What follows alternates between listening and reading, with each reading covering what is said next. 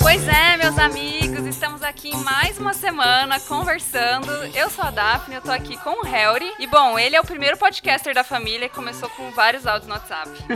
Legal, eu sou o Harry, tudo bom com vocês? Eu tô aqui com o Lelei, também conhecido como Wesley, o mega empresário que leva alimento para todo Minas Gerais. okay. E Bahia aí, João. Espírito Santo. Fala galera, beleza pura? Eu sou o Lele e tô aqui ao lado do Davidson, um empreendedor arrojado que desde muito novo se arriscou no mercado de restaurantes e tem dado muito certo até hoje. Fala pessoal, eu sou o Davidson, tô aqui do lado do Gui, tricolor fanático e um fera na programação em São Paulo.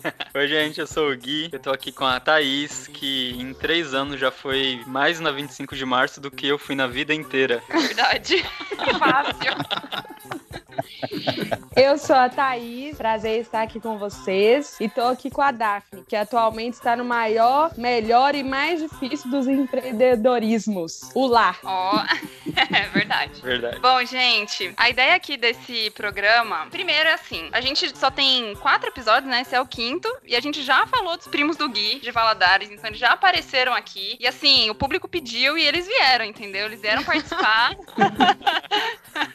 Quem é nossa amiga aqui em São Paulo sabe tantas vezes que a gente falou deles e logo que a gente fez o podcast, a gente pensou, bom, tem que chamar os primos do Gui para esse podcast. E assim, dá a impressão que é muita gente, mas na verdade a gente não chamou nem um terço, são só alguns. E aí, conforme os temas, a gente vai variando, né? Vai chamando outros. Então tem muita gente, acho que vai ser até difícil vocês aprenderem quem é quem, mas vamos devagar, né? Bom, e aí no tema de hoje, a gente pensou em falar sobre empreendedorismo, porque eu nunca vi povo tão empreendedor igual o povo da família do Gui. Não conhe... Assim, acho que quase todo mundo que eu conheço que empreendeu na vida é de Valadares.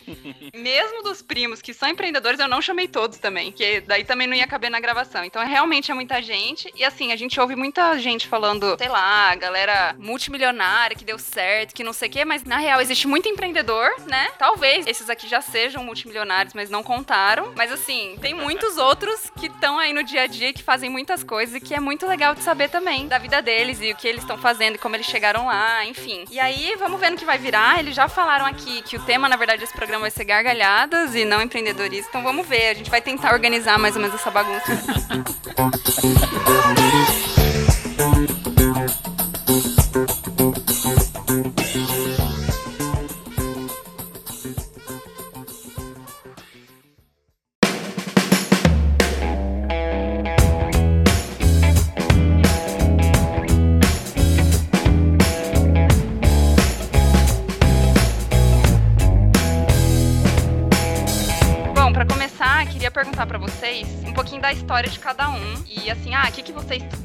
no que, que você trabalhou, quais foram os seus passos até chegar onde você tá hoje, né? Só para o pessoal conhecerem vocês. Vamos na ordem aqui da apresentação. Então, Harry, você pode começar? Posso, posso. Pois é.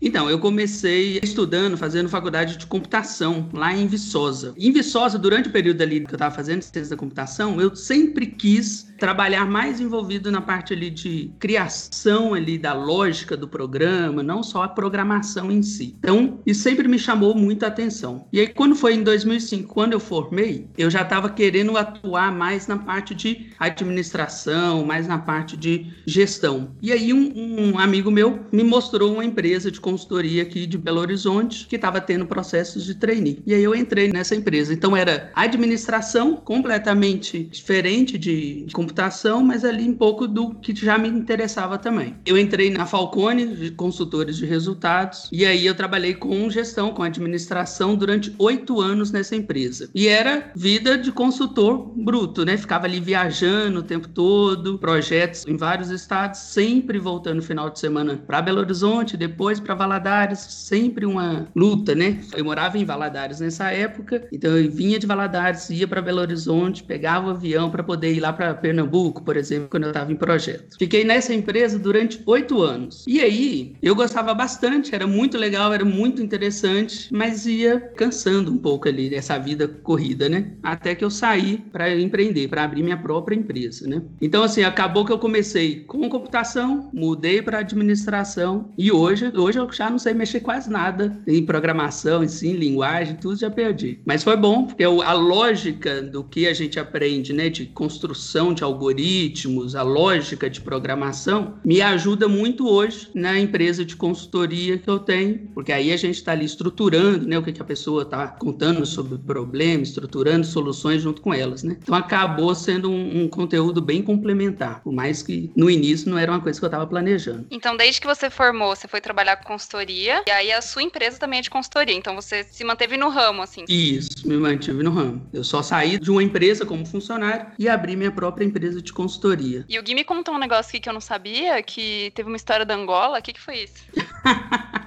Eu entrei na Falcone em 2013, em 2000, não, entrei na Falcone em 2005 e saí em 2013. Montamos a nossa própria empresa, era eu e alguns sócios e estava ali trabalhando, começando ali a criar já alguns conteúdos para a internet, até que um empresário angolano nos achou pelos nossos vídeos no YouTube e entrou em contato com a gente querendo levar a nossa empresa lá para o outro lado do oceano, lá para o Atlântico. E aí nós fomos lá e ficamos duas semanas em Angola, né, entendendo um pouco da realidade do cenário lá, do mercado, das oportunidades. E foi muito, muito, muito interessante. Voltamos para o Brasil e a gente ficou nas negociações, né? De compra de passe, né? De a gente ir para lá e abrir uma empresa lá e tal. Nós ficamos aí quase uns seis meses, uns oito meses nessa negociação. Mas aí no final acabou que não deu muito certo.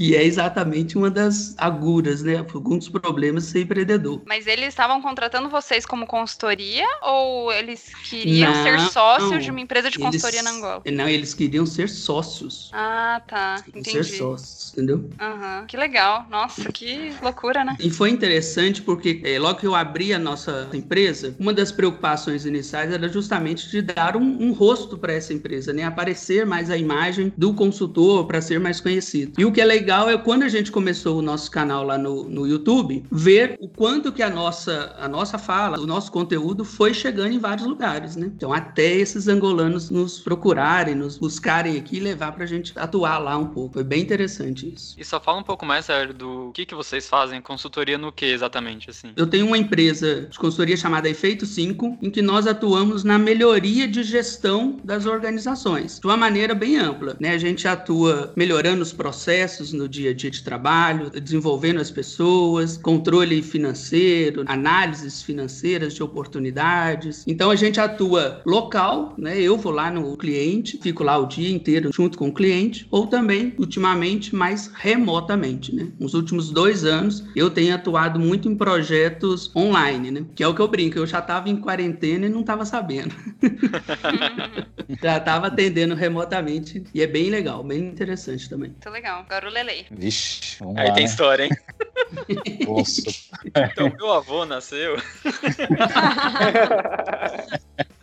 É tipo isso.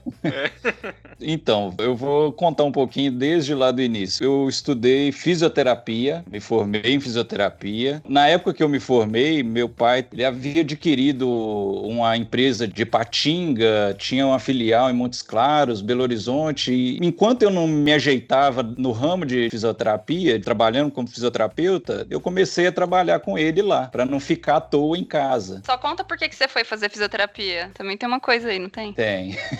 Então conta.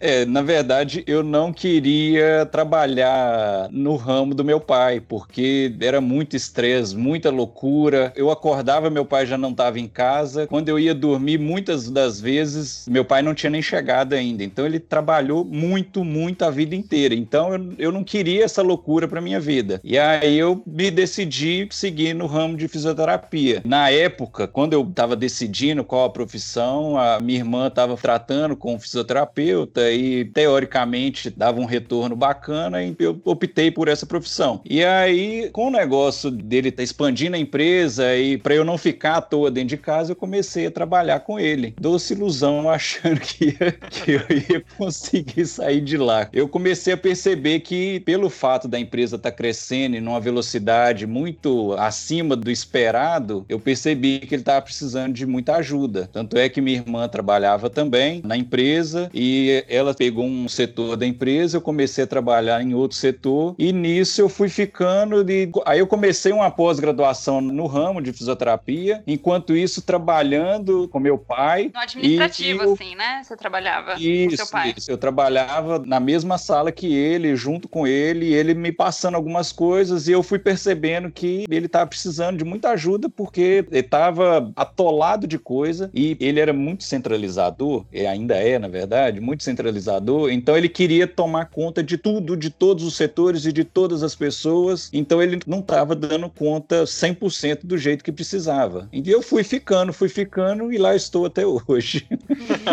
Quantos anos depois? Já tem 16 anos que me formei. Eu me formei numa sexta-feira, na segunda-feira seguinte eu já estava trabalhando na empresa. Eu achei que tinha uma história de árbitro de futebol, não tinha? Ah, tem árbitro de futebol, tem piloto de Fórmula 1, né? Tem um monte de coisa. Tem, tem medicina.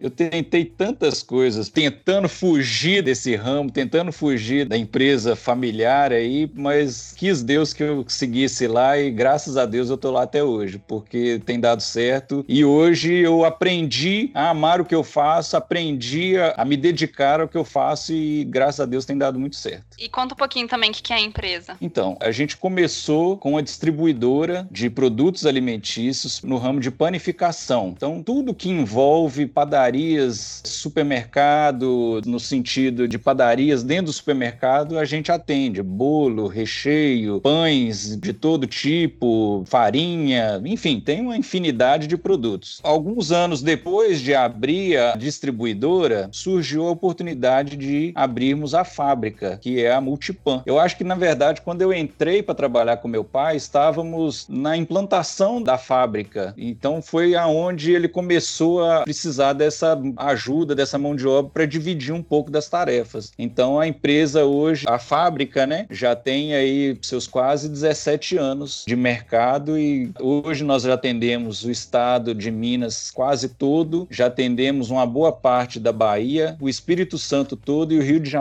todo. Graças Olha aí, a Deus. gente. Muito bom. E assim, você entrou ajudando seu pai, mas aí com o tempo você também foi tomando mais espaço na empresa, né? Tipo, você era um funcionário ali quando você entrou, e aí você foi também. Tendo mais autonomia, É, né? tendo mais autoridade também na empresa. Sim, com certeza. No início, assim, para quem já teve a experiência de trabalhar numa empresa familiar, sabe que tem alguns percalços no meio do caminho aí, até você fincar o seu espaço ali, mostrar que você é competente, mostrar que você é capaz, mostrar que você tá ali para ajudar mesmo, né? Então, assim, foi uma experiência muito difícil no início, mas que hoje passa praticamente 100% na minha mão. Então, meu pai trabalha muito ainda, eu acho que vai trabalhar aí muitos e muitos anos ainda, mas tudo que a gente faz, um se comunica com o outro pra gente estar sempre falando a mesma língua e tomando as decisões sempre juntos, entendeu? Muito legal. Agora, Davidson. Oi, Joe.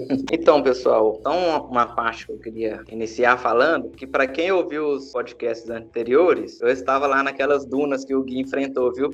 é verdade, né? Aconteceu. Realmente foi punk. Detalhe, eu também. Eu desmaiei, né? Eu fui o que desmaiou.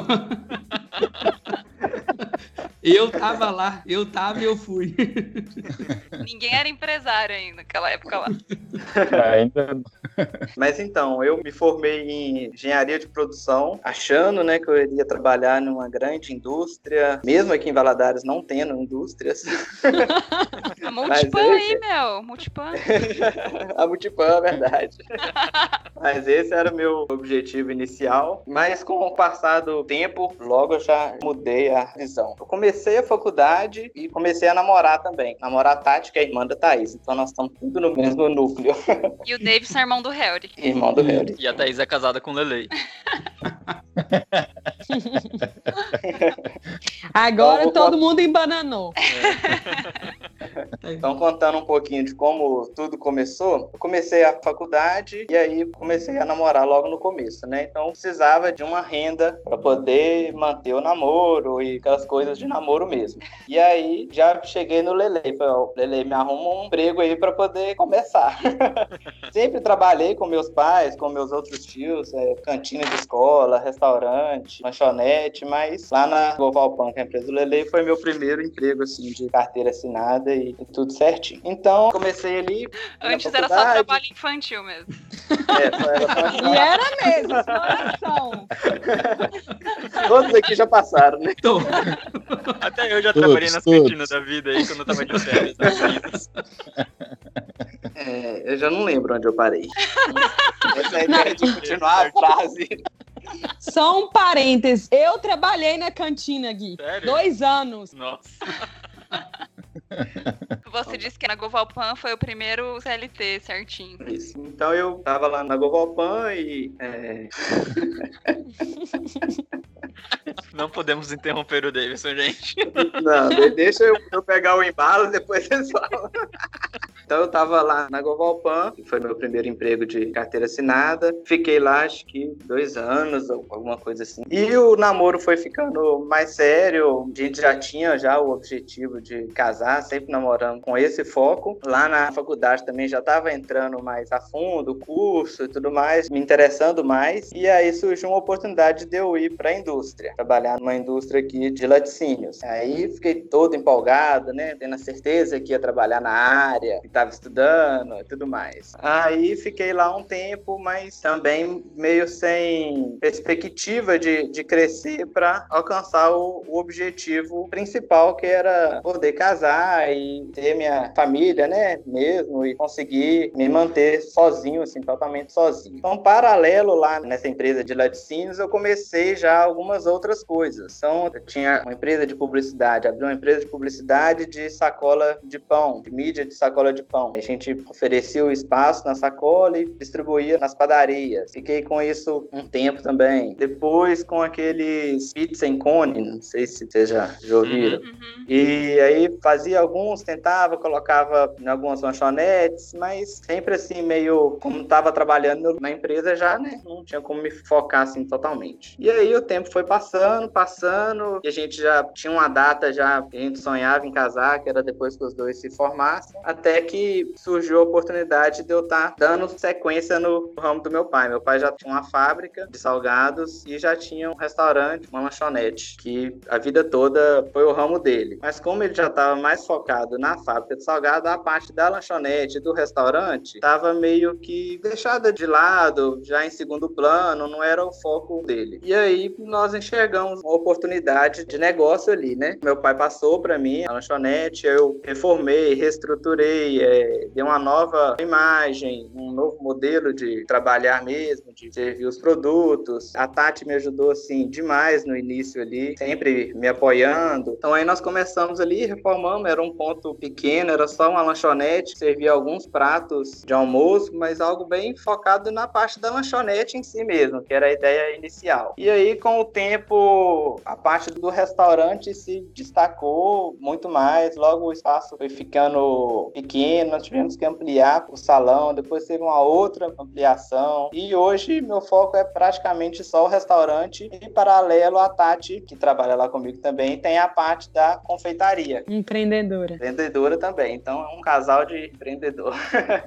Que aí ela também eu- faz encomenda, né? E tudo mais. Isso. Aí ela trabalha com a parte de bolo, de bolo de aniversário, sobremesas, doces. Então hoje a gente é focado na parte de confeitaria e de restaurante. Entendi. Muito legal. Mas E- tem eu- uma parte que você não contou. Acho que foi um aninho que você passou aí antes de entrar pra faculdade. Ok. Você tinha que acordar todo dia de madrugada. Ah, Ah, o Não. TG!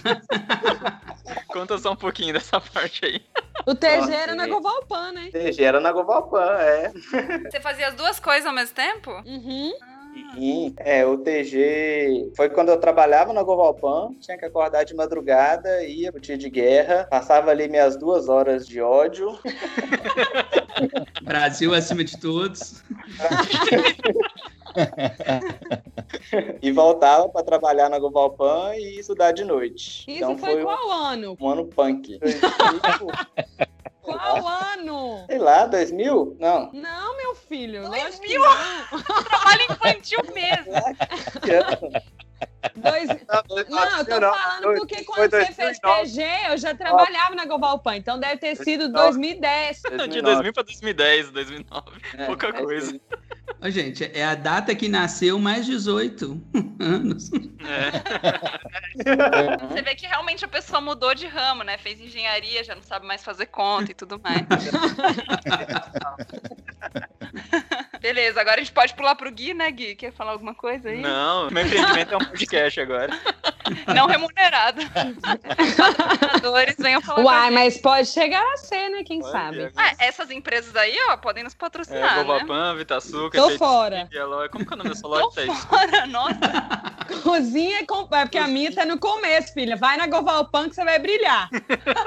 Ah, Govalpan já tá dominando aí o Sudeste. Já. Não, quando eles vierem pra São Paulo, eles vão usar nosso podcast pra divulgar. É, aí a gente conversa. Cozinha completa, tá bom? Sim, senhora. Vai. Thaís. Então vamos lá. Eu sou a Thaís, de novo, e.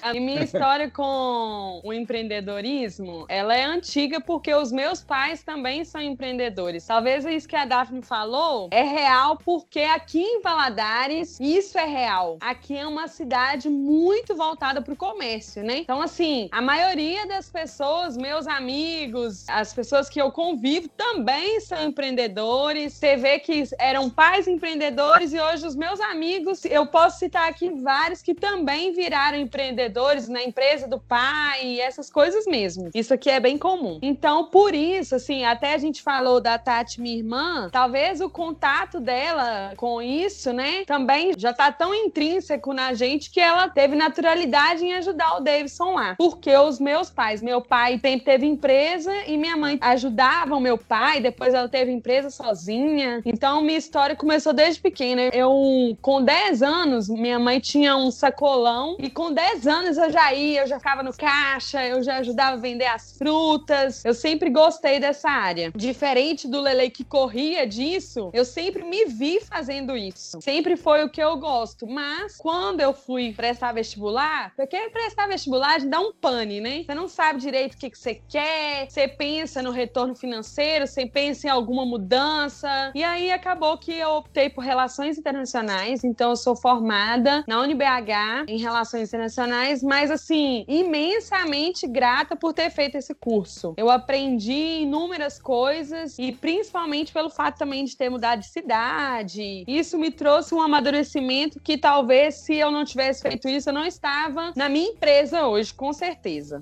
Aí no meio disso tudo tem a história aí que o Deus contou. Eu namorava com o Lele antes de ir para Belo Horizonte. Eu comecei a namorar no segundo ano do colégio. Formei, fiz a faculdade inteira namorando. Então, assim, os planos têm que acabar se envolvendo aí no meio disso tudo, né? Voltei para Valadares, aí casei. Casei em setembro. Em outubro eu tava na Govalpan. Fui trabalhar lá na empresa, né? Já tinha essa ideia, porque eu gostava. Aí lá na Govalpan comecei em um setor, depois fui para outro, depois fui para outro. Tirei férias da Govalpan inteira, aprendi várias coisas, então sou super grato também pelo que eu aprendi na Govalpan. Mas assim, no fundo, no fundo, não era bem aquilo. E aí teve meus filhos no meio, eu tenho dois filhos, o Henrique de seis anos e a Luísa de três. Saí da Govalpan para poder ficar em casa. O que eu falei, né? O empreendedorismo talvez mais difícil da minha vida foi o lar, né? Porque é difícil também administrar as coisas dentro de casa. Mas aí, no meio disso tudo, eu voltei para Govalpan uma época. Acho que quando o Henrique completou um ano, eu voltei, depois voltei para casa, depois agora recentemente eu dei uma ajuda na Govalpan e aí, nesse recentemente ajudando ali na Govalpan, surgiu essa luzinha assim piscando de novo, né? Ah, tem que trabalhar fora. Eu, no lugar onde eu estava ali trabalhando pela Govalpan mesmo, eu interagia com o público, é isso que eu gosto. E aí surgiu uma oportunidade numa empresa que já foi da minha mãe, que chama Cozinha Completa. Aí meu primo atualmente era dono dessa empresa e falou: "Olha, eu tô precisando muito de uma pessoa para cuidar da empresa, para dar uma cara nova para a empresa". Eu falei: "Gente, é isso que eu quero". Eu já trabalhei na loja da minha mãe também, adolescente, e falei: "Nossa". Então assim, aí hoje eu tô nessa empresa, é uma empresa que vende presentes, a gente faz lista de casamento, lista de chá de panela, decoração, utilidades domésticas, tem de tudo um pouco. E eu amo estar tá lá. Hoje eu cuido de todas as áreas da empresa, confesso que tá muito. Acho que eu vou acabar tendo que dar uma delegar delegada, mas aí a minha empresa de todas essas aí, eu acho que é a menor, por isso que talvez eu dê conta de fazer isso tudo, né? Eu tenho uma funcionária só, uma empresa pequena, mas é o que eu gosto de fazer porque eu trato com o público,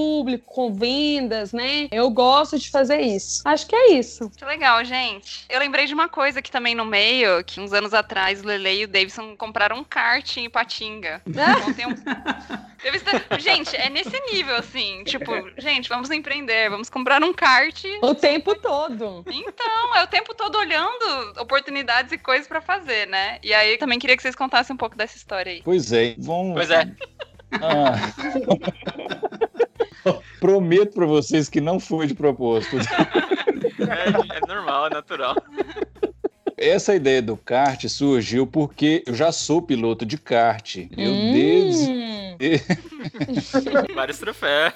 Tinha, eu tinha 10 anos de idade, meu pai me levou para assistir a primeira corrida de Fórmula 1 Interlagos, então eu sou viciado em automobilismo. Então já é um ramo que eu sempre gostei e gosto até hoje. E surgiu uma oportunidade em Ipatinga, que é uma cidade que fica a 100 quilômetros aqui da nossa cidade. Na verdade é onde a gente corre, porque aqui em Governador Valadares não tem uma pista, né? Então eu, sempre que eu tenho que correr, eu já vou a Ipatinga para treinar e, disputar essas corridas lá em Ipatinga. E surgiu essa oportunidade de comprar essa empresa do kart indoor, que é um tipo de kart para amadores mesmo, para quem não tem intenção de se profissionalizar e tal. O antigo dono estava indo embora para os Estados Unidos e ele já tinha abandonado a empresa lá, a concessão da parte dele lá na pista, né? E aí eu cheguei pro Davidson, Davidson, ó, tá surgindo uma oportunidade assim, assim, assado. Só que sozinho eu não quero arriscar sozinho, não. Você tem coragem de dividir o risco comigo? O Davidson, uai, tô topando, eu acho que dá certo, vamos tentar. E nisso a gente comprou essa empresa do kart indoor de Patinga, só que nesse meio tempo a gente, a demanda tanto da Vitasuco quanto a demanda da Govalpan não tava dando tempo da gente tomar conta do jeito que precisava em Patinga. Eu tinha que ir Patinga duas, três vezes por semana para olhar e um ramo totalmente diferente do que eu estava acostumado, né? Nunca tinha mexido com isso. E então a gente, pela demanda da Govalpan e da Vitaçuca, a gente optou por passar para outra pessoa. E foi quando a gente vendeu e passou para outra pessoa, e que essa pessoa, inclusive, está lá até hoje. Entendi. Então não foi uma coisa que deu errado, é uma coisa que vocês não conseguiam dar conta. Exato, exatamente. Eu esqueci de contar também. No início da Vitasuco, essa nossa sociedade com Lele aí, a gente, de vez em quando, a gente esbarra em alguma coisa. A gente já teve a ideia também de abrir uma ferraria, né? Alguma coisa meio fast food aqui na região também. Concretíssimo, chegou até testes.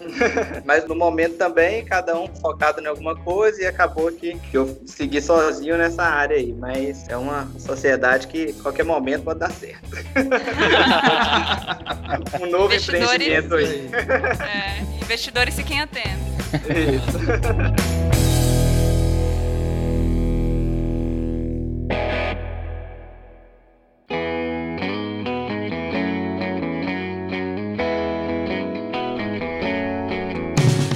Aí, uma pergunta que eu tenho é o que empreender exigiu de cada um e foi inesperado, assim. Então, tem várias coisas que a gente já imagina que empreendedor tem que fazer, mas sei lá, o que, que apareceu no meio do caminho que você não imaginou que ia acontecer, te pegou de surpresa, algo assim? É interessante, porque quando eu estava pensando em sair da empresa, da empresa grande, estruturada, né, já crescendo ali dentro, e abrir minha própria empresa, demorou um tempo. Eu fiquei lá quase um ano, eu e esse meu sócio, pensando em coisas, desenhando negócios, né? Então, o Deison comentou aí da publicidade em saco de pão. Nós pensamos aqui em Belo Horizonte. A gente sabe sempre fazendo planos de negócio de itens, de ideias, mas nunca virava a chave. Até que um dia, já estava mais ou menos um ano pensando em sair, até que um dia eu acordei e falei assim: não, peraí, não tem como, não dá mais para ficar nesse chove no molha, né? É importante ou você fica ou você sai, né? Ou você dedico aqui na empresa e busco tentar crescer, ou então você sai. Aí eu fui no final de semana, pensei muito, liguei para meus pais, cheguei na segunda-feira na empresa e dei a notícia: amanhã não volto mais. E pulei fora. Isso aí foi inesperado para muita gente, para todo mundo. E aí, quando deu terça-feira de manhã, eu já tava, e aí? Sem uma empresa estruturada, já tinha tudo desenhado, tinha organizado, mas cadê? Cliente, não tinha nenhum cliente e tal. Então, isso foi muito legal. Foi ali a gente vivendo vida real mesmo, né? Risco real mesmo, né? Você sai de um emprego estabelecido e de um dia para o outro você já tá ali agora sem nada, né? Tá trabalhando Seu de amigo... casa até você montar um escritório. O seu amigo saiu junto? O meu sócio saiu uns dois meses antes. Ah, a tá. gente foi programando para ele sair, e aí ele saiu em junho, e eu ia sair lá no final do ano, que ia ter, ele tava esperando ali a bonificação de final de ano e tal, né? Falei, não, vou. Aí quando deu agosto, eu já pedi para sair e pronto. E foi muito legal viver esse risco na hora que você tá vivendo. Ele é uma. não é tão legal assim, né? Mas foi bem desafiador. E uma das coisas inesperadas que acabou acontecendo é o quanto que a gente, igual o Lele comentou, né? O quanto que a gente, quando tá crescendo, tá vendo os nossos pais trabalhando bastante, correndo atrás, né? Muitas vezes nem tão próximos assim, e a gente sempre quer sair dali, né? Sempre quer criar a sua própria história, né? E nesse período, já tô há oito anos como empreendedor nessa empresa de consultoria. Nesse período, acho que nos últimos dois, três anos, nós fomos lá e compramos a fábrica de salgado do meu pai, que o Deis comentou. Então, eu ficava aqui em Belo Horizonte como consultor e o meu sócio foi para Valadares para conduzir a fábrica lá. Então, foi uma viravolta que eu nunca imaginava em trabalhar com isso e nós ficamos dois ou três anos com essa fábrica, até que o meu sócio decidiu voltar para Belo Horizonte. E aí a gente vendeu, mais inesperado ainda, vendemos de volta para o meu pai. Comprou, organizou, estruturou e vendeu de volta pro meu pai. Sem contar os próprios angolanos, né? Que do nada surgiram e a gente atravessou o oceano e voltou. Acho importante você ter contado um pouco dessa história, porque acho que a maioria das pessoas, pelo menos aqui em São Paulo, né, com que a gente convive mais, quem decide empreender é mais assim a história. Começa como um, um funcionário de uma empresa e aí toma a decisão corajosa de sair, né, e enfim, tomar outro rumo e muitas vezes não tem uma família que tem uma empresa, né? Então o seu foi mais no escuro, assim, né? Tipo, não tinha nada, né? Tanto do Davidson, do Lele da Thaís, todos tiveram que fazer grandes transformações em coisas que já existiam, né? Mas o seu era do zero, né? Não tinha nada mesmo. É, e aí quando você chega ali nessa semana pensando sobre a empresa, por mais que a gente já tivesse planejado, a gente já queria, mas você sente ali o medo, né? O medo que não pode deixar de ser paralisado, mas você dá de cara mesmo com esse risco, né? E isso é muito desafiador, isso é muito desafiador. Até que as coisas começam a andar, né? Aí você vai conseguindo seus primeiros clientes, vai dando certo aquilo que você tá fazendo, né? Até que você se sente agora um pouco mais confiante mesmo, né? Uhum. Mas, é, mas é loucura, é loucura, é loucura. Imagino. Ainda não tenho essa coragem, não. É, de fato, empreender é uma coisa difícil, independente de ter ou não uma família. Por quê? Porque o empreendedorismo, ele é meio instável. A empresa, né, o comércio, é instável no sentido que hoje você pode estar bem e amanhã você pode não estar. E é assim, a gente viu nossos pais trabalharem muito, mas sem nenhuma segurança. Porque assim, a vida inteira, eu e o Lele, a gente olhava um pro outro e pensava assim: ah, não, vou fazer um concurso. Porque aí a gente vai ter uma segurança, uma estabilidade. Porque, de fato, é uma coisa insegura. Por mais que, ah, o Deison foi lá e tentou, podia ter dado tudo errado, ele perder todo o pouco dinheiro que ele tinha guardado até chegar naquela parte. No meu caso, você vai perder tempo e dinheiro também também, porque eu comprei metade da empresa do meu primo, e aí você vai ficar lá, mas aí não vai ter o retorno, vai ter deixado um tempo, família. Então, assim, eu acho que de fato empreender é uma coisa arriscada mesmo. Mas também é uma coisa que dá uma motivação, um gás, porque você tem que estar sempre em busca de algo novo. Eu, assim, eu fico vendo alguns vídeos do Harry, né? De otimizar, de buscar algumas coisas que possam trazer um retorno diferente, mais público, menos custos e etc, né? Então, talvez é essa adrenalina também que faz a gente ficar nessa área também. Sim. Que comportamentos vocês veem que foi diferente, assim? Então, quando vocês eram funcionários e quando vocês começaram a ser donos mais do negócio, qual foi a diferença, assim, no comportamento de vocês? Então, acho que uma dessas coisas é o que a Taizinha tava falando, né? Que essa adrenalina, essa coisa de empolgação de querer que dê certo, né? E buscar coisas além do que é o seu escopo de trabalho, entre aspas, né? Você vai além. Então, acho que isso é um dos pontos que deve ser diferente. Mas que mais aí vocês podem falar? O Davidson não pode falar muito mal, porque ele trabalhou na empresa do Lelei. A Thaís também. é, mas a Thaís é esposa, tudo bem. O, né? o Harry também, né? Que hoje ele é contratado, terceirizado, mas também é, né? Ah, ele é consultor da- da Exatamente. Globopan. Isso. É tudo misturado aí. Ninguém pode falar mal da Globopan. É, é o fato. É falar, ótimo. "Nossa, era maravilhoso." Funcionário, Não, não, não, não, não. é ótimo. Deu uma boa evoluída nos últimos meses, não foi, Lele? Antes era uma droga, agora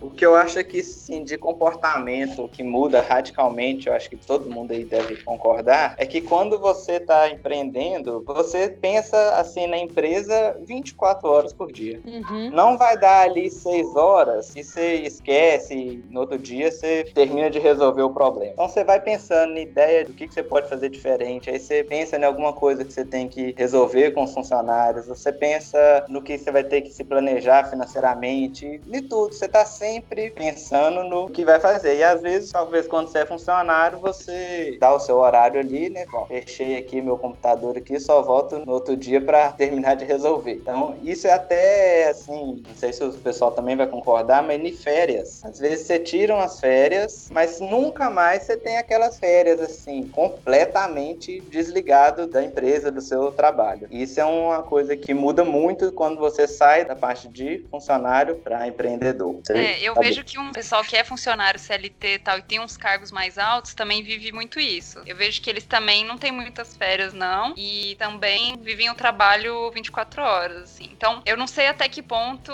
eles têm a recompensa por isso ou não. Talvez tenham. Mas não é exclusivo de empreendedor, mas geralmente é quem tá num cargo mais alto, assim, né? Diretor pra cima, acho que tem um pouco disso também. Mas acho que a maioria das pessoas não experimenta. Acho que a maioria das pessoas é realmente isso. Desliga o computador, vai embora no outro dia continua, né? Uma coisa que eu acho que é interessante quando você vira empreendedor, um pouco do que a Thaís falou. Você acaba desenvolvendo uma visão de um todo, não só daquela função que você fazia na empresa, né? Você acaba olhando coisas que até então passavam despercebidas. Então, eu lembro direitinho, né, uma conversa com o contador, perguntando e questionando sobre imposto, quais eram os tipos de impostos, o tipo de coisa, como que faz a contratação, que é a parte mais burocrática do negócio, enfim. Então, você tem que estar ali de manhã chamando a atenção do funcionário, orientando o funcionário, de tarde você está negociando com o fornecedor, você ainda está ali conversando com o cliente, agradando o cliente, então você acaba sendo obrigado a ter essa visão do todo, o que é legal, que é interessante você ter o domínio, mas se não tomar cuidado, vira esse consumo, né, do tempo em todo, né, vira essa Escravidão, loucura, né? É, que infelizmente é muito comum mesmo. né? É, e agora, com o acréscimo, no meu caso, das vendas online, né? Instagram, você tem que alimentar as mídias da empresa. Eu acho que o Davidson trabalha muito bem a mídia dessas empresas que estão aqui hoje. E eu, porque a Govalpan não tem muito esse lado, né? Eu acho que essa parte também é uma parte que tem despertado coisas novas pra gente ter que aprender, pra gente ter que melhorar. E é isso, é desafio, né? Escravidão barra desafio. Eu acho que não um comparativo entre ser dono e ser funcionário, mas o ser empreendedor e aquele que não é empreendedor. Eu acho que a gente que tem essa visão de estar sempre empreendendo, a gente está sempre em busca de oportunidades. A gente já comentou aqui que a gente tentou abrir a acabou não dando certo. A gente se arriscou lá no kart. A gente está sempre buscando uma oportunidade diferente do que a gente está hoje para talvez melhorar o nosso padrão de vida ou melhorar alguma coisa que a gente tem um sonho diferente. Enfim, eu acho que a grande diferença daquele que está se empreendendo é buscando novas oportunidades, coisas que às vezes a gente não vê em quem não tem esse perfil de empreendedor, entendeu? Eu fiquei pensando quando você estava falando, Lele, de talvez ter gente que tem um trabalho CLT, mas é empreendedor, né? Então mesmo tá trabalhando ali como CLT, mas tá sempre buscando alguma coisa, vendo outras alternativas, né? Então um empreendedor não necessariamente tem uma empresa, né? Talvez seja alguém que tá sempre ligado para buscar essas novas oportunidades, né? Eu acho que o que as empresas mais querem é isso, que todos os funcionários sejam empreendedores. Então, assim, a empresa que eu trabalhava tinha o lema, donos do negócio. Cada um aqui é dono do negócio. Se esse negócio Exatamente. fosse seu, o que você faria? Então, eles querem que você veja o negócio como seu, que aí você vai dar o sangue, né? E tudo mais. E é legal, assim, no sentido de você tomar responsabilidade e não levar nas coxas, assim, né? Então, por um lado é legal, mas por outro lado tem um meio termo. Você é o dono do negócio, mas você não é o dono do negócio, né? Então, não precisa ocupar sua vida inteira com isso, porque, né, tem que ter um equilíbrio. Exato. Acho que é uma questão da proatividade também, né? Porque hoje existe isso para você ser multitarefa dentro da empresa e ter essa iniciativa. Isso conta muito ponto, né? Sim. Em qualquer área, eu acho isso conta ponto. E é exatamente isso. Quando a gente chega lá para poder dar consultoria, é nítido o perfil do profissional que tem essa preocupação, que tem essa pegada empreendedora e daquele que já está ali mais acostumado, mais acomodado ali. E faz toda a diferença. Na verdade, é o perfil mesmo, né? É a busca. Independente de onde o profissional esteja, ele está buscando alternativa, buscando oportunidade. Né? Uhum. Vocês que já acabaram tomando essa coragem, se jogando nisso no negócio de vocês, aí eu acho que vocês ficam cada vez mais desprendidos e corajosos, né? Por isso que esse negócio que o Lele falou de sempre procurando uma oportunidade, dá a impressão que assim, ah, já deu certo isso aqui que eu fiz, pode dar certo uma outra coisa também, né? E aí você fica mais corajoso. Tipo, eu já tô aqui mesmo, então eu posso, né? Pode ser que outra coisa dê mais certo ainda que isso aqui que eu já tô fazendo. Então, com certeza vocês vão ganhando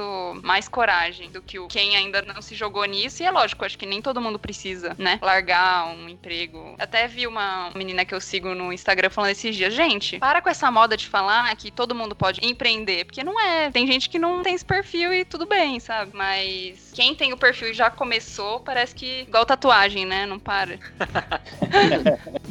Verdade. Esse aí eu não, eu não fiz ainda não. É, então. Ainda, ainda, deixou um ainda. Esse viu? salto aí eu não dei ainda não.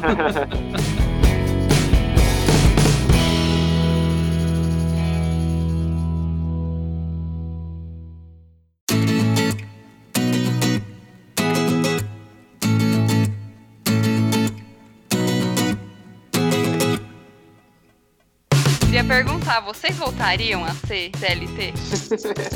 É importante falar, porque na mexida da cabeça não aparece. Tava esperando que- ver quem que ia falar primeiro. Essa é a pergunta que eu ouvi nos primeiros anos. Sempre aparecia essa pergunta. Sempre, sempre. Por que, que você não volta? Por que, que você não volta e tal? Agora, nunca passou pela cabeça e hoje passa menos ainda. Justamente pela liberdade, pela esse sentimento mesmo de conquista, de você alcançar, de você realizar, porque também deu certo, né? Óbvio. Também tem, tem que considerar isso. Não é a realidade linda, maravilhosa, como se prega por aí mesmo, não. Mas eu nunca me imagino. Eu enfrentava trânsito, mais de hora para ir, mais de hora para voltar, trabalhar ali às oito horas seguidas com gente te cobrando a todo momento. Então é- a realidade é completamente diferente. Hoje eu atendo alguns clientes online de bermuda e tá tudo bem, tá tudo ótimo, entendeu? Por mais que seja o volume de trabalho é muito maior, mas a dinâmica de horário, a dinâmica de você se programar, a liberdade no dia a dia, para mim isso é muito importante, para mim isso faz muita diferença. Mas nem só por isso, né? Porque no meu caso, eu acho que eu tenho muito mais trabalho hoje sendo empreendedora do que quando eu era carteira assinada, né? Então, isso é uma característica que leva o Harry a não voltar para dele e talvez o, o contrário é o que não me leva a voltar também. Eu gosto de ter muita atividade, eu gosto de estar o tempo todo, eu gosto de ir no local, eu gosto de estar com o público, eu gosto de trocas de experiências. Então, assim, o meu é, talvez seja um pouco diferente do que ele falou, mas também, mesmo tendo todas essas atividades que às vezes são até cansativas, eu não voltaria a ser carteira assinada, não. Porque tudo tem suas vantagens e desvantagens, né? Mas eu prefiro hoje, né? Prefiro ter minha empresa. Aham. É, eu Esse- também prefiro. Eu não voltaria, assim, não voltaria é muito forte, né, gente? Mas eu prefiro, eu prefiro trabalhar, empreender. Essa liberdade que o Harrison falou, para mim é um ponto também muito, muito forte. Por mais que você tenha ali as é, suas funções, a sua coisa que você faz todo dia, a sua rotina, mas dá para você administrar cada dia um dia. Se você quiser chegar, hoje eu preciso resolver tal coisa, posso chegar um pouquinho. Você não precisa, é que eu falo assim, Flexibilidade. ninguém, é, você não precisa se desculpar com ninguém, ou então é, prestar conta, essas coisas assim. Essa liberdade é, eu acho muito bacana. Não vou falar, não, é porque eu nunca fui CLT, então. Não posso opinar. Aí eu fico de fora. Pagando bem, né, Lele? Quem sabe? Vamos lá, com certeza. Sempre. Empreender sendo, sendo funcionário.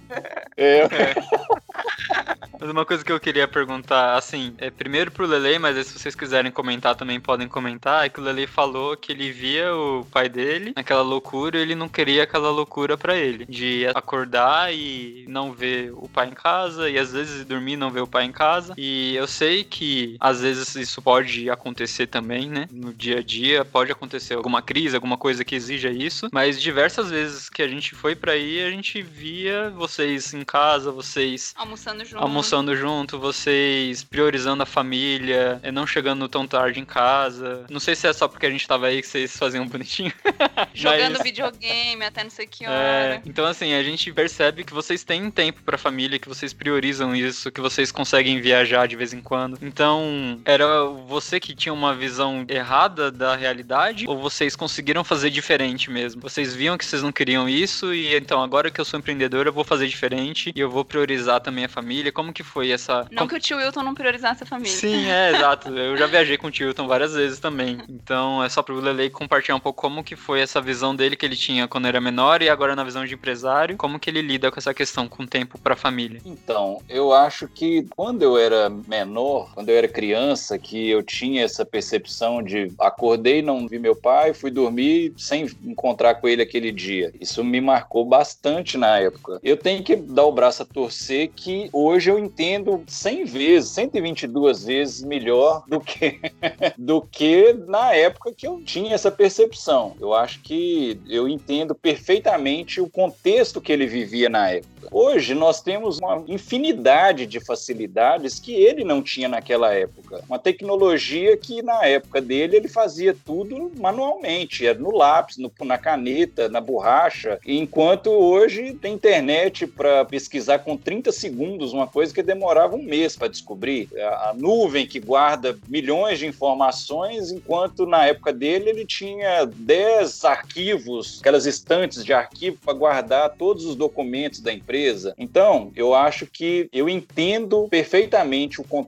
que ele vivia naquela época, mas os tempos são outros. Então, juntou as duas coisas. Eu não queria ter aquele tipo de loucura que ele vivia, e à medida que o tempo foi passando, a tecnologia foi chegando, o pensamento, a mentalidade mesmo foi mudando, eu consegui implementar algumas coisas dentro da empresa que me dão parte dessa liberdade que eu tenho hoje, de almoçar em casa. Eu moro bem perto da minha casa. Na época que meu pai começou a empresa, ele não morava, a gente não morava tão perto da empresa, então ele almoçava muitas das vezes na empresa. A gente acabava levando almoço para ele lá e voltava para almoçar em casa. Então, hoje a gente tem uma estrutura melhor que me proporciona essa liberdade de almoçar em casa, de chegar um pouco mais cedo, de brincar com as crianças, de ter um tempo com a Thaís e com as crianças. Então, eu acho que não só a mentalidade, mas eu acho que um contexto geral proporcionou o que a gente tem hoje, entendeu? E ele ajudou a criar esse contexto também, né? Sem dúvida, ele carregou junto. Eu acho que parte do que a Thaís falou, desse DNA empreendedor, desse DNA de se arriscar, de tentar, se não deu certo, não tem problema tentar e voltar atrás se não deu certo. Eu acho que tem que sempre estar tá tentando algo diferente para fazer o melhor. E foi assim que a gente veio fazendo até chegar nesse contexto que a gente está hoje. E se não fosse por ele, certamente não teríamos conseguido, entendeu? Uhum.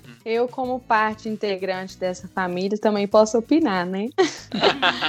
eu vejo assim, pela pergunta do Gui, eu, na visão de fora, talvez, eu responderia que ele fez os dois mesmo. Ele quis fazer diferente, então ele prioriza um tempo com a família, ao mesmo tempo ele entende o lado do pai dele e vem essa parte aí que ele falou da evolução. Mas assim, mérito dos dois, tanto do Hilton quanto do Lele, mas principalmente do Lele, que não é tão quanto o pai, que consegue delegar as tarefas para se permitir fazer essas coisas. Então, assim, tem um cargo lá na empresa de uma pessoa que o Lele criou especificamente para ele poder viajar, gente. Então eu, eu penso que o Lele prioriza sim essa questão ao ponto que o meu sogro não via essa possibilidade que ele sempre que tinha que cuidar, ele que tinha que estar, ele que e já o Lele consegue ter essa visão. Não, eu posso delegar, ter o controle mesmo delegando, porque o fato de você delegar não quer dizer que você não tá no controle, né? Então assim, eu vejo nele assim essa vontade mesmo de estar tá com a família, de viajar, de fazer coisas diferentes e ao mesmo tempo não desassistir a empresa e conseguir conciliar as coisas, né? Uhum, muito bom. Bom, tem alguma coisa aqui daquela pergunta lá que eu tinha feito que alguém quer comentar de que o que empreender exigiu que você não esperava, assim? Não imaginava que ia ter que passar por isso? Tem alguma coisa aí que foi surpresa? Tirando a pandemia.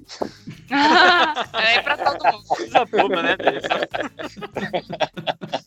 o comércio quase que não foi afetado pela pandemia. Talvez no meu lá, o que me pegou de surpresa e positivamente, não foi uma coisa negativa, foi assim, um retorno que o público, né, no caso que eu tava mexendo, foi me dando de retorno. Eu fiz algumas mudanças na empresa, me arrisquei nesse sentido, e aí eu tive a surpresa positiva de dar certo, porque eu tô aqui num ponto que não é central, é bairro, e quando eu comecei isso foi um ponto que as pessoas falaram que não ia dar certo. Então talvez isso foi um ponto assim que parecia ser uma coisa ruim, né? Um desafio. E aí no final das contas não foi, me surpreendeu. E mesmo sendo uma coisa de bairro, tem o público, mesmo que não seja do bairro, porque eu atendo a cidade inteira, mas isso favorece em outros sentidos, de estacionamento, de atendimento mais personalizado, uma loja mais tranquila. Isso também traz o público, né? Então foi um ponto que me surpreendeu positivamente. Eu brinquei, né, que o que tinha sido inesperado a pandemia, que foi inesperado para todo mundo, mas para mim realmente foi muito inesperado e teve uma mudança de fase. Então, igual a Thaís falou que para ela agora o inesperado é que a empresa dela está sendo conhecida e ela está tendo mais clientes e, e, crescendo, né, agora. E a minha também cresceu bastante, ampliei o salão duas vezes, igual eu contei, e ali eu já estava ali já há sete anos, assim. E aí veio essa pandemia louca, que no setor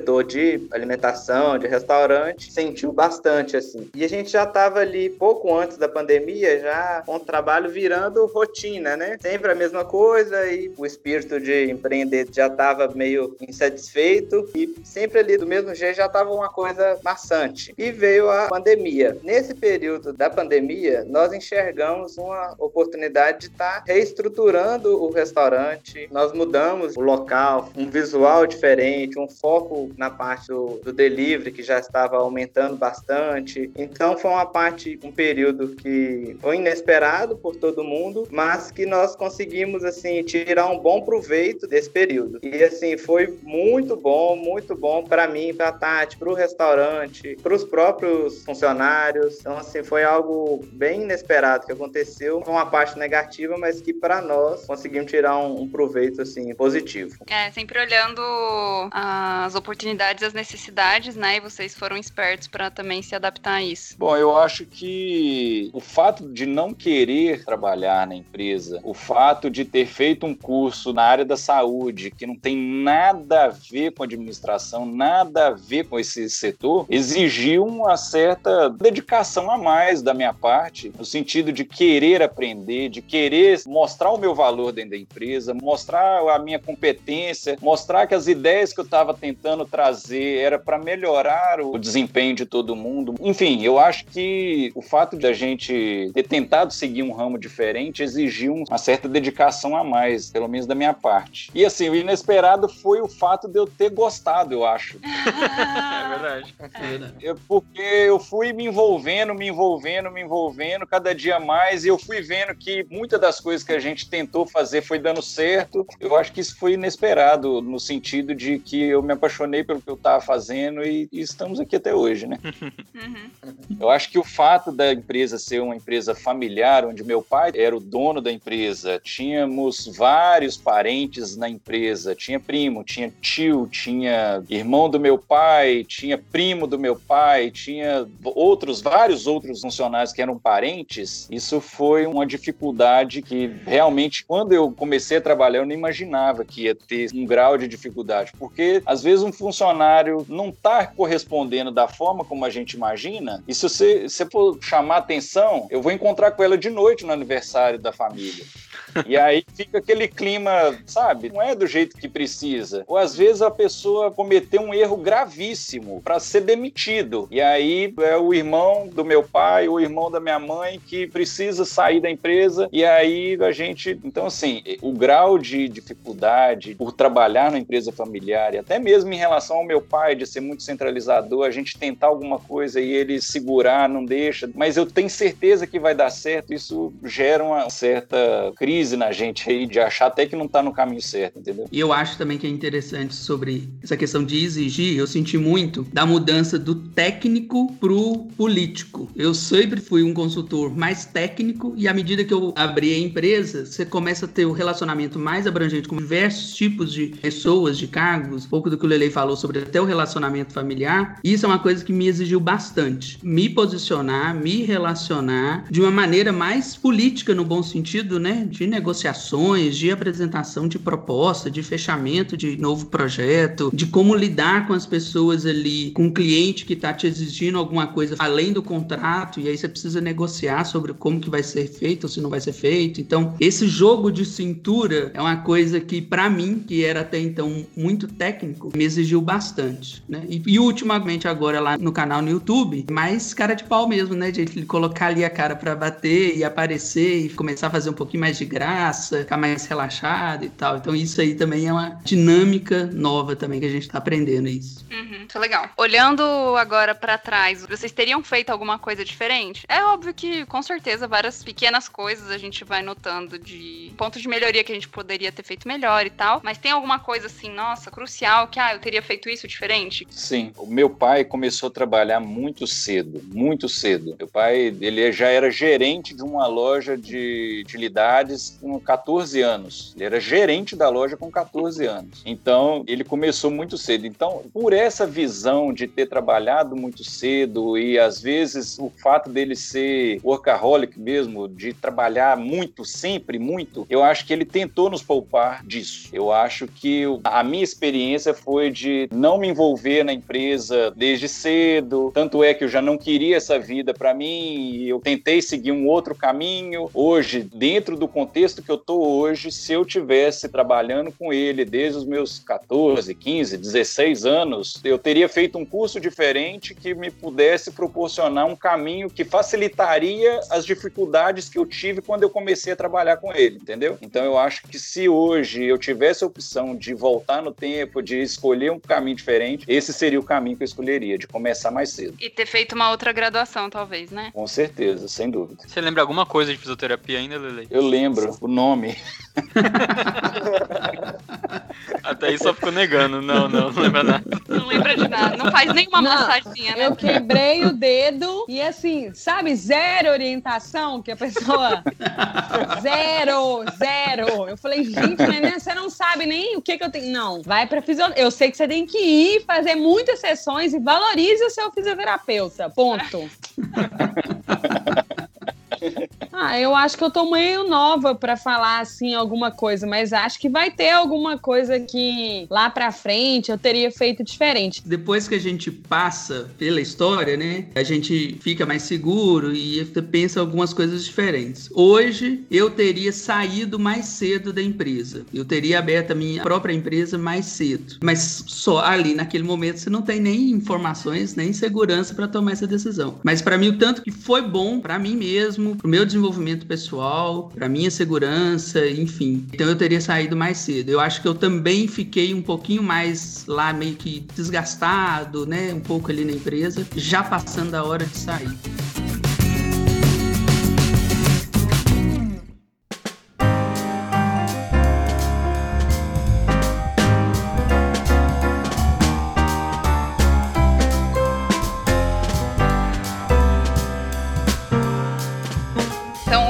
Ponto aqui. Uma dica de ouro. Dica de ouro de empreendedor para ouvinte. Dica de ouro: nunca misture as finanças da empresa com as finanças pessoais. Boa. Parece óbvio, mas não é, né? Parece óbvio, parece fácil, mas você tem que lembrar quase todo mês disso. Eu tenho um consultor em casa, meu marido. Quando eu voltei lá pra cozinha completa, eu já tava fora há um tempinho, né? Sento com o Lele. Lele, me ajuda a alguns pontos. Uma coisa bem legal que ele falou, ele separou algumas porcentagens. Nem sei se é- isso é criação sua, né, amor?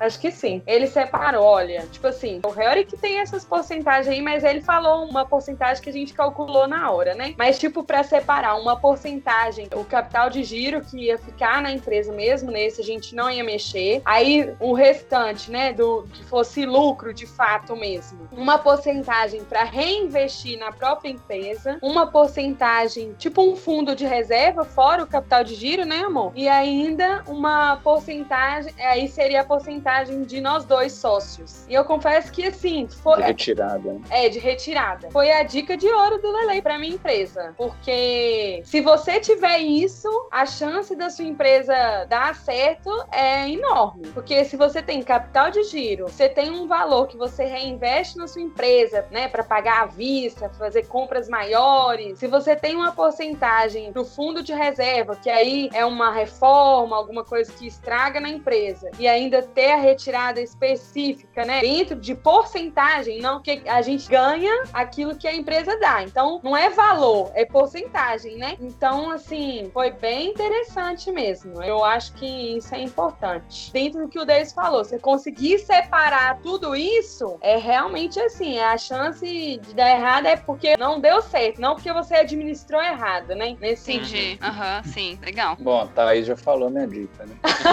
Agora é da outra. Não, Você não ia falar isso. Vai lá, Harry. A, a do Harry, a do Harry é paga. Quem quiser alguma É. dica dele tem que. Não, mas Tem eu, que eu- dicas assim, que sempre no final a pessoa ficou com aquele gostinho pra comprar seu curso. isso, Essa isso. sua dica foi assim, porque a pessoa ficou, mas que porcentagem é essa? Eu Esse- quero saber, me dê números.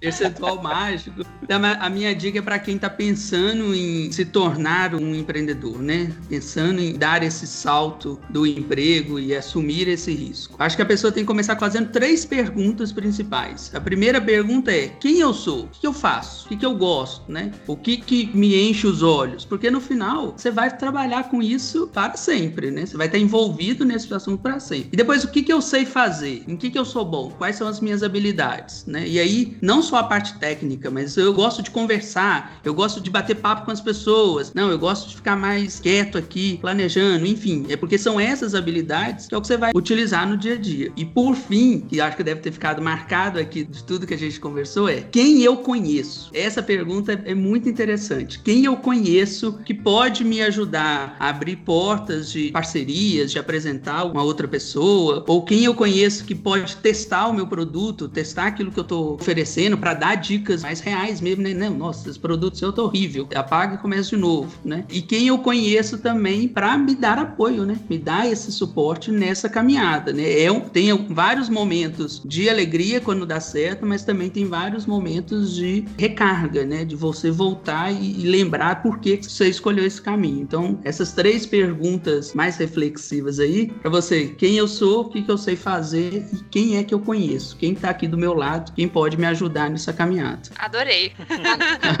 Quero ver o Lele agora, fechar. O Lele deixou pro Harry e agora É, esse essa- essa- lá em cima. Ele joga o Harry pro na, final, na né, gente? edição aí, você põe o Harry por último. Tá bom.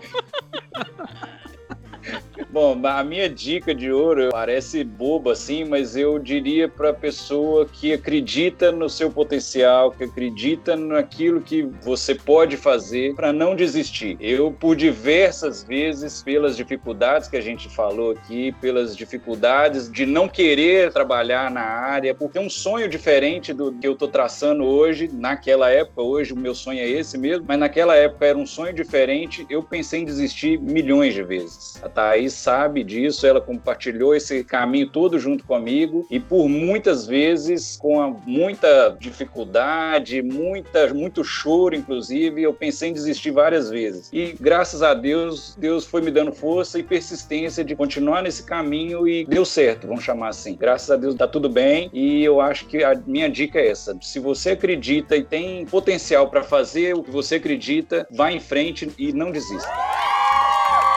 Olha aí, dá pra terminar com o. Ah, Vou até colocar as palmas no final. Até cai a lágrima da pessoa no final. Eu fiquei pensando aqui que o empreendedor não tem as palestras motivacionais, né? Que chega de repente, geralmente empresa grande assim, tem a palestra motivacional pro pessoal ficar animado. Vocês não têm isso, né? Vocês têm que se animar sozinhos. É verdade. Com a palestra, geralmente a gente vai estar arregaçando. Investindo. Investindo na sua equipe. O Harry é o contratado da palestra. Então É, você vai estar vai tá investindo na, na moral do seu público.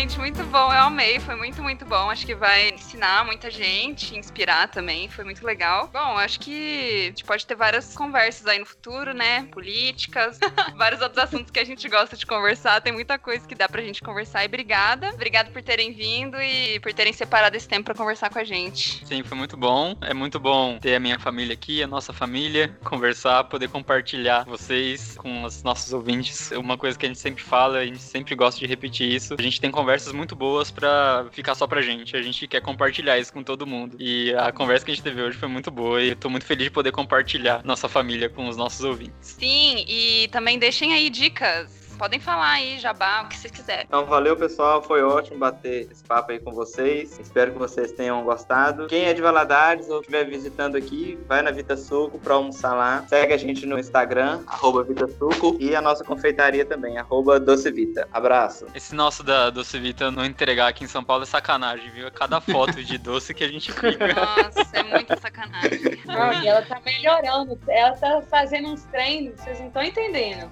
Não, é. É, é real a tristeza. A gente realmente queria que ela estivesse aqui. Vinho com Nutella melhor do planeta. Ô, pessoal, muito obrigado. Valeu pelo convite. Foi muito legal mesmo. Foi muito bacana. Me segue lá no YouTube, nosso canal Gestão para Todos no YouTube. Tô sempre dando algumas orientações, dicas para você que quer abrir sua empresa ou que você tem a sua empresa, quer melhorar e desenvolver. Um abração. Valeu, pessoal. Foi muito legal estar aqui com vocês, bater papo, dar risada, aprender também, né? Porque, por incrível que pareça, eu acho que eu aprendi hoje também. Queria agradecer o convite aí. A Daphne e o Gui são muito queridos também pela gente. E para quem vier em Valadares, cozinha completa. As mulheres de plantão aí que gostam de coisas de casa. Qualquer coisa a gente entrega em São Paulo também. A gente faz qualquer negócio. Beleza? Muito obrigada. Um beijo. Pessoal, valeu demais da conta. Foi um prazer enorme pra gente receber esse convite. Confesso que eu tava suando frio, tremendo. ansioso com o desenrolar da conversa, mas foi uma delícia participar com vocês. Eu queria deixar nosso Instagram aí, multipan underline indústria. Sigam lá, vocês vão ver as delícias que a gente produz e fabrica. E se tiver alguém aí que estiver ouvindo que tem padaria ou conhece algum dono de padaria, pede para me ligar que a gente atende em qualquer lugar do país. Oh! Aí sim. Muito bom, gente. Obrigada. Até a próxima. Até, tchau, tchau. Tchau. Valeu. Tá, valeu.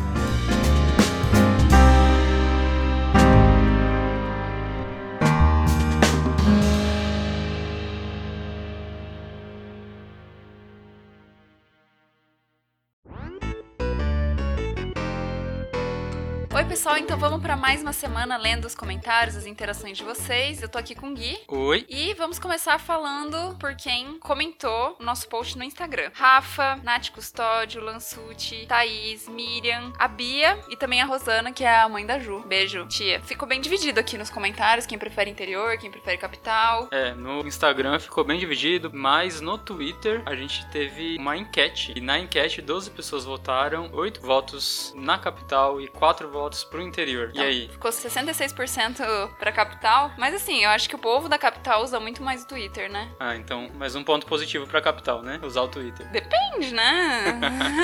Twitter nem sempre é bom aí na vida das pessoas. É, a gente teve alguns comentários também no site. E a Nath, sempre comentando nos posts, valeu, Nath. Beijo, Nath. tá aqui dividida, marilhense e mora na capital hoje. A Kali comentou também, falou daquele problema que ela teve, que ela costumeiramente tem de conseguir as coisas, de comprar as coisas. E o Bino comentou também, também dividido, é do interior, hoje mora na capital, comentou aqui alguns pontos positivos de cada um. E o Alisson também comentou, ele disse que ouve podcast sim, ele mora no interior, mas ouve podcast, só que ele demora uma semana pra ouvir um podcast inteiro no trajeto de casa e trabalho. Enquanto isso, nossos amigos, eu tenho amigos que têm podcasts, uns 70 episódios baixados pra ouvir, estão na pendência. Beijo, É. Estevão.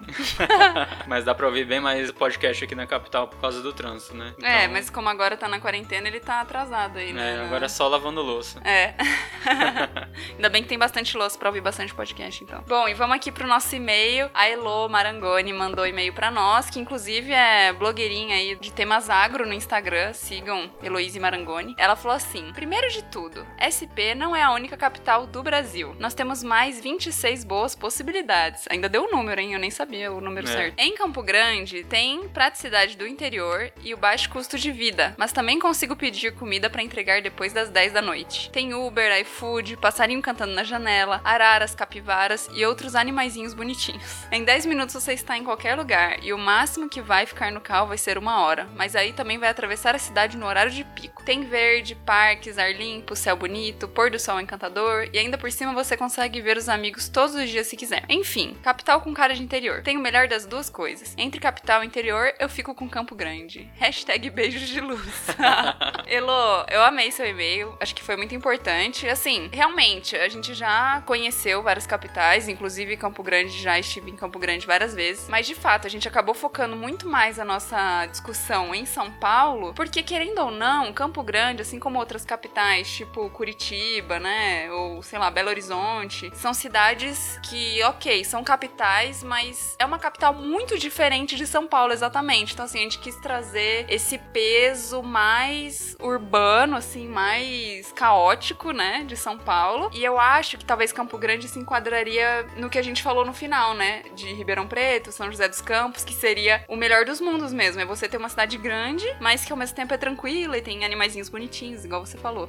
É, a gente falou de Campinas também. Com certeza, os termos que a gente usou na capital interior é um pouco limitado, né? É. E, mas com certeza também a gente sabe que tem muitas outras cidades no nosso Brasilzão que são muito boas de se viver. E a gente acabou também limitando em São Paulo porque nós somos daqui, né? Então a gente consegue falar com mais autoridade. E eu acho que a gente ia acabar falando um pouco de besteira se a gente falasse das outras cidades. É. Mas o e-mail foi muito bom e fiquei com curiosidade pra conhecer Campo Grande. Inclusive teve outra pessoa, né, Daf, que falou sobre Campo Grande. É, a Doris, a tia da minha mãe, ela também comentou lá no Instagram, falando, ó, Campo Grande, na verdade, é a melhor opção, é a capital, mas tem gostinho de interior e tal, então Campo Grande tá bom de defensor aqui, de advogado. um beijo pra Campo Grande. Um beijo pra galera aí. Gente, é isso. Bom, a gente espera incluir mais, né, os brasileiros aí de outros lugares do país em próximas discussões. Obrigada aí pelo comentário. Sim, não se esqueçam de ouvir nossos episódios, de divulgar, mandar e-mail pra gente ou comentar no site se você quiser comentar alguma coisa, falar, dar sua opinião, discordar. É isso aí, pode discordar, a gente tá aqui pra ouvir, pra conversar, né? A gente tá aqui, não é pra Simplesmente falar o que a gente decretar, acha. igual a gente falou que ia decretar o que é melhor, né? Mas no fim, ninguém contradisse o que a gente falou, que tem que ser uma cidade grande no interior, ou, ou estilo Campo Grande aí. Todo mundo acho que concordou com isso, acho que isso também Sim. ficou cravado. Cravou, é. Cravou.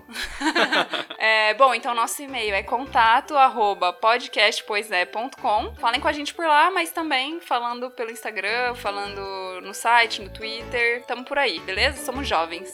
Sim, até mais. Tchau, tchau. Beijo.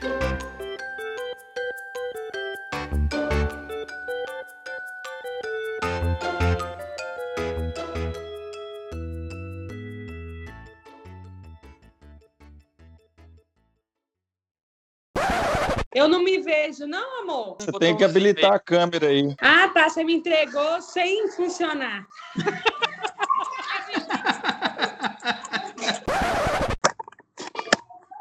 Jesus, quase que eu quebrei esse arranjo aqui. Licença. Ia tá gravado. Eu quero meus direitos de imagem, tá?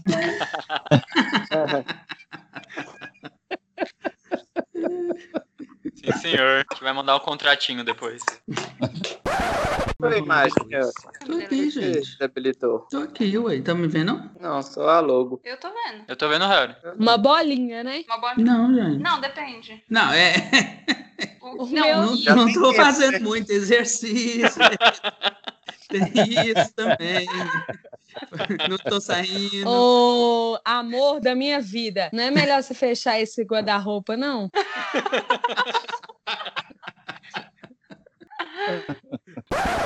E aí, vocês já pensaram o que que vocês vão falar na apresentação da pessoa?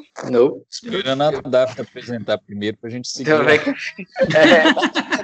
É, Pegar, Não, é pegar que- uma- pegar a ideia. Então, vamos lá, gente. já vamos dar uma crise aqui antes. É bom que eu pego essa risada e põe no meio de alguma piada.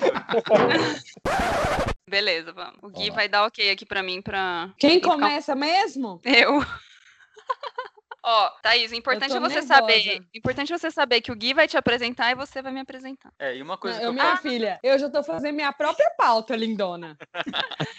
uma coisa importante que eu falei pro Lelei, não se sintam podados em nada, assim. Pode falar qualquer coisa que quiser, que Hum. depois eu posso tirar, entendeu? Ah, Ok, Nós- porque o Davis e o Lele, eles não são podados por nada mesmo. É, então, Filtro zero. você não tem ideia das coisas que a gente teve que tirar do podcast sobre viagem. Coisas assim que não, não era possível publicar. Fala pessoal, beleza pura? Eu sou o Lelei e tô aqui ao lado do Davidson, um empreendedor desde novo, arrojado que sempre arriscou.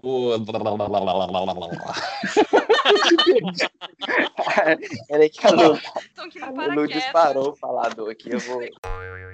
Fala pessoal, eu sou o Davidson.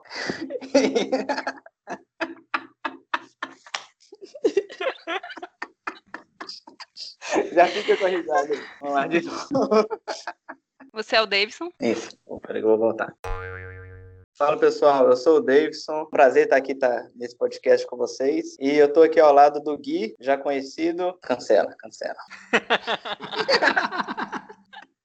Você tinha que ter escrito. Aê, Foi muito bom, gente. muito bom. A gente, a gente começa tenso, né? Muito tenso. Aí depois. É, vai- vai relaxando. É. Eu tava até com frio na barriga já na apresentação. Não, quando, eu gaguejei, você. quando eu gaguejei na apresentação do Deus, na primeira vez que eu falei, eu falei, nossa, pai, esse trem não vai dar certo. Mas aí você seguiu a sua dica, né? Você pensou, eu não vou desistir, eu vou até o final disso aqui. Exato, eu acredito no meu potencial.